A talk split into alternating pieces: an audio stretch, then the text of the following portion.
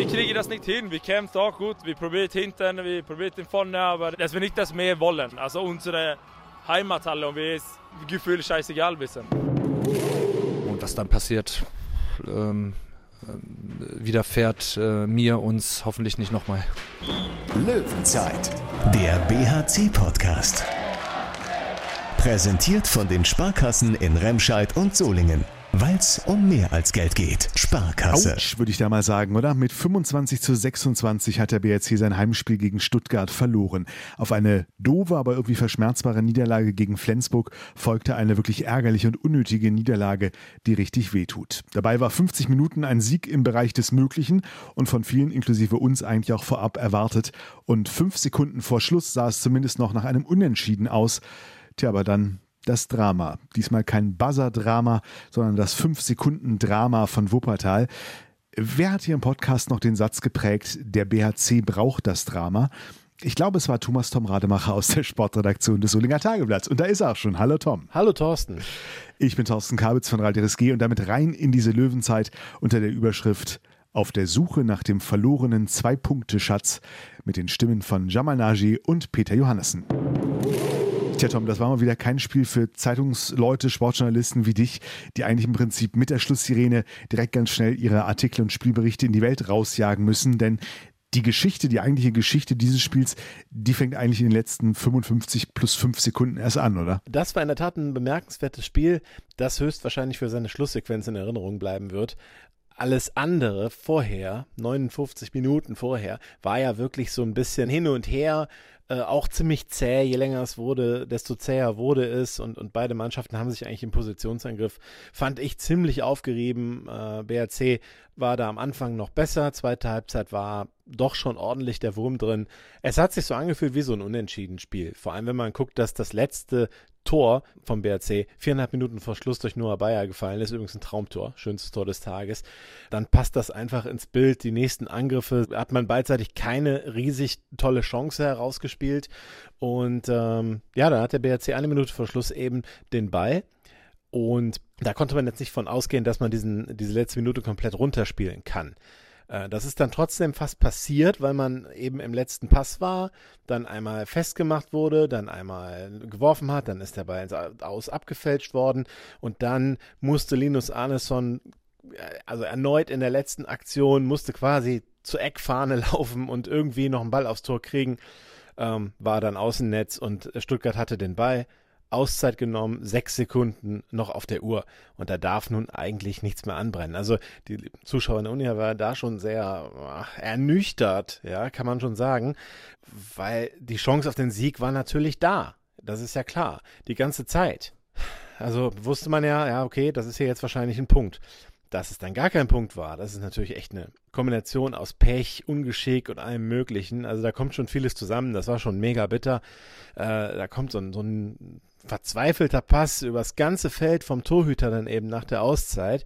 Und Daniel Fernandes springt da genau richtig in den Kreis, kommt auch an den Ball, zumindest denke ich, dass er an den Ball gekommen wäre, aber Fakt ist, dass ja Arno Gunnarsson eben da mit ihm in den Kreis springt und es halt Kontakt gibt und zwar auch keinen leichten Kontakt.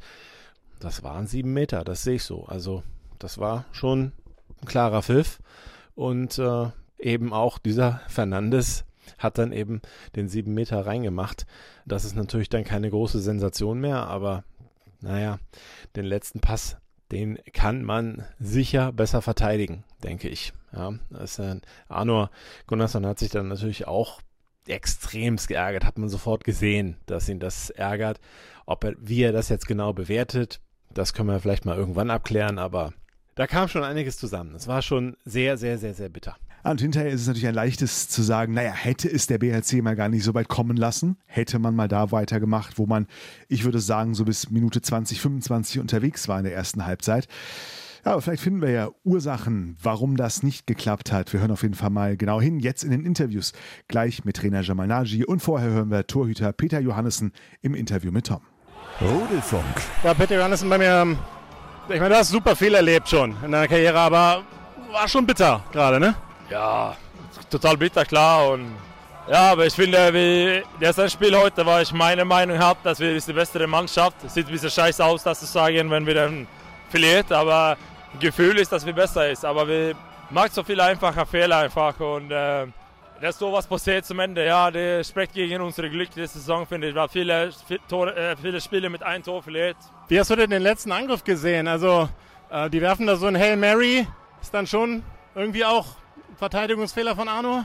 Ja, aber also, wir müssen nicht über eine einzige Szene sprechen. Also, wir sind eine Mannschaft, wir verlieren zusammen, wir gewinnen zusammen. Ja, und äh, heute macht wir ein Ding, das ist nicht nur da. Ich finde, das Spiel sollte fertig bei Minute 50.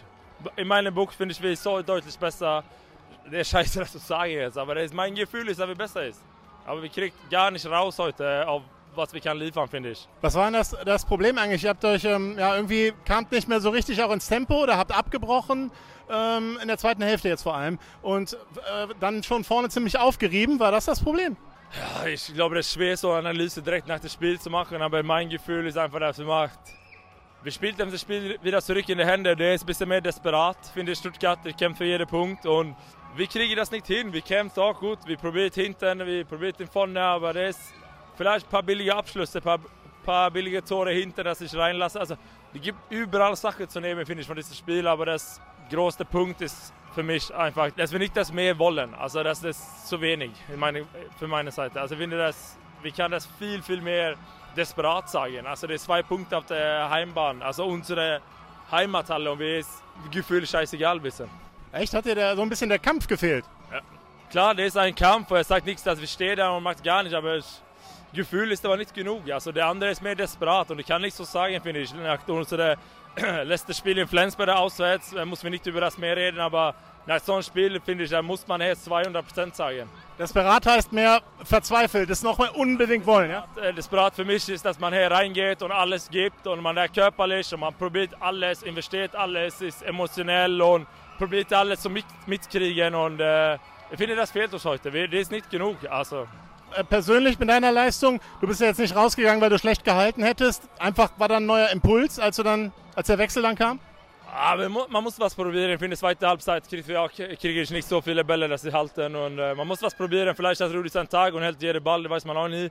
Also alltså, det, ich finde, wir sind eine gute Duo, eh, äh, Toyota-Duo. Und dann wenn ich finde, ich hält nur einen Ball, zwei Teile, keine Ahnung, egal. Also, aber klar gibt andere Chance, vielleicht sein Tag und er macht Borde zu und wir gewinnen das Spiel. Für der war, der hat was gefehlt. Man, wir haben probiert, das extra so rausholen, finde ich heute. Also diese letzte Prozente mussten wir dann probieren, so rausholen. Und dann finde ich, der Wechsel war schon in Ordnung, dass man was probiert. Klar, aber ich meinte, du, du kannst ja trotzdem auf deine eigene Leistung ganz zufrieden blicken oder, oder bist du nicht, nicht zufrieden mit dir selber jetzt? Wenn man verliert, dann verliert man. Man gewinnt zusammen, man verliert also zusammen. So ist das. Und, ja, ich habe das vorher auch ein paar Mal gesagt, also lieber dann äh, zwei Punkte auf dem Konto und null Bälle gehalten und ändert man ein paar hält, aber bringt zum Ende des Tages nichts. Ja.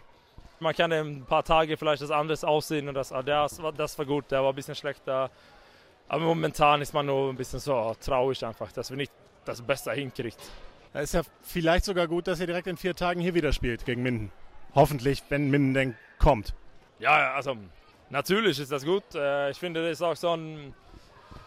Äh, muss, das ist ein Sprungbett. Also wir haben eine Chance, wieder zurückzuholen. Was. Und dann kommt eine Pause, dann können wir vielleicht uns ein bisschen zusammenarbeiten wieder. Und ich weiß nicht, ob der Lust fehlt oder was, aber irgendwas fehlt heute. Ich kann mir nicht direkt auf den Punkt gehen, aber so wie du das selber gesagt hast, du suchst ja auch eine Antwort, wissen, was das Problem heute war. Also ein richtiges Problem hat man gar nicht so richtig gesehen, ne? Ähm, nein, das stimmt. Und das ist das Problem, ja. Schau mal, ich äh, muss gestehen, ähm, ich hatte für den Schnell-Kurzbericht, den wir direkt online mit Schluss 5 machen, hatte ich die Schlagzeile schon stehen, als sie die Auszeit genommen haben. BRC holt einen Punkt oder sowas hatte ich. Ähm, hast du es auch gedacht? Ja, ich habe äh, sogar mit zwei Punkten äh, geliebäugelt. Ähm, logischerweise, wir haben die Auszeit äh, ähm, genommen, eine Minute vor Schluss gefühlt, äh, kurz bevor der, bevor das Schiedsrichtergespann dann irgendwie in, ins Timeout äh, oder in, ins Zeitspiel gehen wollte. Die Auftakthandlung hat so nicht funktioniert. Wir konnten den, den organisierten 1 gegen 1 Raum nicht gewinnen. Dann nehmen wir noch relativ viel Zeit von der Uhr. Den letzten Schuss muss Linus so nehmen, weil, es, weil wir keinen Pass mehr haben. Ähm, ja, und was dann passiert, ähm, widerfährt äh, mir, uns hoffentlich nicht nochmal. Das meinte ich, was dann passiert, weil da hatte Michael Schweikert ja dann eine Auszeit genommen. Mit fünf Sekunden auf der Uhr. Da dachte ich, ist durch, das kriegt man von da hinten nicht hin. Ähm, ja, vor allen Dingen, ich glaube, dass wir die richtige Strategie gefahren haben, indem wir zwei Leute hochgestellt haben und sie eben nicht ähm, mit Anlauf dann einen Fernwurf von 11, 12 Meter nehmen lassen können. Äh, ja, aber dieser Pass, das ist ein Sonntagspass, der kommt an und dann ist der Pfiff auch richtig. Kann man auch besser verteidigen? Ich will jetzt keinem Spieler da einen Vorwurf machen. Äh, ich glaube, dass, dass der Gegenspieler ähm, keinen Blick zum Ball hat in dem Moment, aber ja, ein Ball muss auch erstmal über die Distanz von 40 Meter ankommen. Gut, dann macht Stuttgart halt das Tor. Ähm, ist natürlich jetzt gerade in der Situation, du meintest ja auch im Vorfeld, äh, wenn man jetzt nach dieser heftigen Flensburg-Niederlage heute gewinnt, dann ist es vergessen. Was ist denn jetzt? Wir, werden es dann in den nächsten Spielen hoffentlich vergessen machen. Also ähm, wir wollen da jetzt nicht hadern oder uns äh, mit, mit äh, da schlechte Suggestionen äh, hochholen. Stuttgart hat das heute gewonnen und wir müssen weitermachen. Wir machen weiter und ähm, haben dann am Donnerstag gegen Minden direkt schon wieder die Möglichkeit, ähm, die zwei Punkte einzufahren. Wir haben jetzt nur über die letzte Szene gesprochen. Ähm, über das ganze Spiel ähm, war es einfach ja, zu holprig im Angriff. Deckung war okay oder wie würdest du es einordnen? Ähm, in der ersten Halbzeit finde ich, äh, ähm, sind das gute Lösungen. Wir werfen 16 Tore, haben dabei aber schon sieben technische Fehler. Ähm, äh, da ist das im Grunde genommen im Angriff gut. Wir äh, sind dann nur zu oft in der Kreiskooperation und das ist vor allen Dingen der Spot, in dem wir sehr viele technische Fehler machen. Äh, in der zweiten Halbzeit gewinnen wir einfach unsere Zweikämpfe nicht mehr. Der Ball läuft da nicht mehr so gut wie in der ersten Halbzeit. Und ähm, ich glaube, in, in Summe äh, die deutlichste Abweichung beider Mannschaften liegt vor allen Dingen im Tempospiel, äh, weil ähm, Stuttgart äh, über ihren wahnsinnig schnellen Linksaußen äh, sehr oft in die erste Welle gekommen ist und mit elf Tempotonnen unseren fünf einen deutlichen Vorsprung ähm, zugrunde liegt. War dir das denn auch zu wenig so in der zweiten Welle? Da habe ich auch manchmal gedacht, da, hm, da müsste er abbrechen, weil irgendwie da auch die, ja, deine Spieler nicht, nicht genug darauf achten, was macht der Ballführende? Also wir sind weniger in die zweite Welle gekommen als in, in, in der ersten Halbzeit, das stimmt.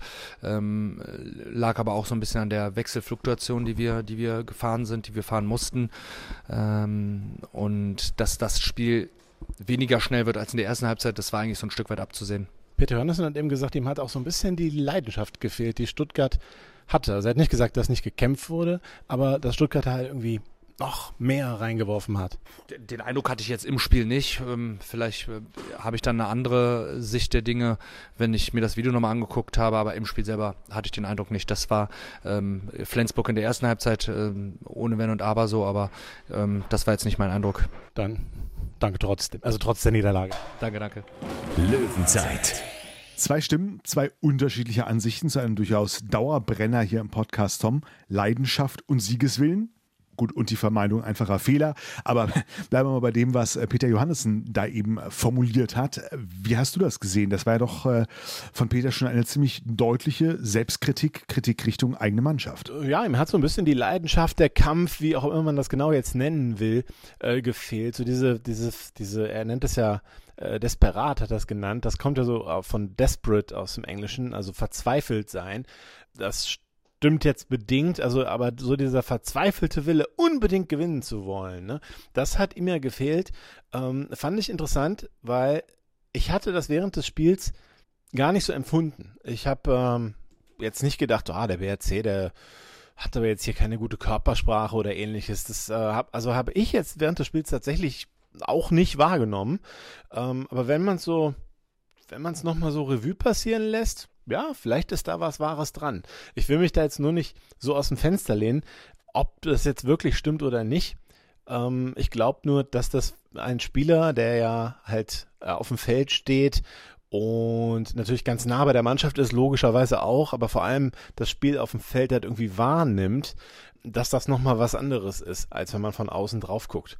Von daher äh, sehr interessante Aussage und ähm, ob das jetzt wirklich der entscheidende Faktor war, sei mal dahingestellt. Aber was, womit er nun definitiv recht hat, ist, dass Stuttgart alles reingeworfen hat. Die wollten es ja wirklich unbedingt. Da war also aus Stuttgarter Sicht war das natürlich echt ein fantastischer Erfolg. Also das muss man schon sagen. Die Unihalle dann da so ruhig zu kriegen am Ende.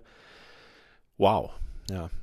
Und es, es gab diesmal nicht mal jetzt irgendwie einen Aufreger im Sinne von Regelverstoß, ähnlichem wie jetzt in Stuttgart, wo man es auch doof verloren hat in der zweiten Halbzeit, obwohl man lange sehr klar geführt hat. Ähm, nee, es war einfach ein Riesenunglück und muss man jetzt mit leben. hoffen wir zumindest mal, Tom, dass Peter Johannessen in einem Punkt auf jeden Fall nicht recht behält, äh, nämlich mit seiner Aussage, dass das Problem sein könnte, dass man nicht genau weiß, was das Problem ist. Vielleicht ist das aber auch ein bisschen viel Metaebene. Wie, lange der BRC jetzt auf jeden Fall damit leben muss, das müssen wir in der Tat mal noch gucken. Tom hat es angedeutet, planmäßig steht, stünde am Donnerstag, 2. März, das nächste Heimspiel gegen Minden an. Allerdings hat GWD die letzten beiden Spiele auswärts gegen Erlangen und heute zu Hause gegen Flensburg abgesagt, absagen müssen, weil zu viele Spieler krank, infiziert, nicht einsatzfähig waren. Die beiden Partien wurden also verlegt. Ich bin kein Arzt, würde aber mal behaupten, die Wahrscheinlichkeit, dass man noch ein drittes Spiel komplett absagt, was ja jetzt auch noch drei Tage entfernt ist, ich kann es mir ehrlich gesagt nicht so recht vorstellen. Sollte es doch so kommen, werden wir es natürlich rechtzeitig in Solinger Tageblatt RGA und bei Radio RSG vermelden. Donnerstag 19.05 Uhr wäre auf jeden Fall der Termin in der Wuppertaler Unihalle gegen GWD Minden. Positiv, apropos Krankenstände, können wir beim BRC noch festhalten, Tom Korre Nikolaisen stand heute mal wieder auf der Platte, demnächst wieder häufiger. Ja, und wenn sich vielleicht auch äh, Linus Arnesen wieder berappelt die nächsten Tage, Lukas Stutzke in seine WM-Form zurückfindet, die ihm just auch gerade wieder eine Nominierung für die Nationalmannschaft beschert hat und Gibran Bank vielleicht nochmal vor Donnerstag einen extra Schluck Zielwasser trinkt, dann kann das doch was werden. Wir bleiben auf jeden Fall positiv gestimmt. Danken fürs Zuhören. Das war die Löwenzeit für heute, wenn auch mit unerfreulichen Ereignissen. Kann nur besser werden. Guten Start in die Woche erstmal. Bis dahin, wir hören uns. Löwenzeit, der BHC-Podcast. Präsentiert von den Sparkassen in Remscheid und Solingen. Weil es um mehr als Geld geht. Sparkasse.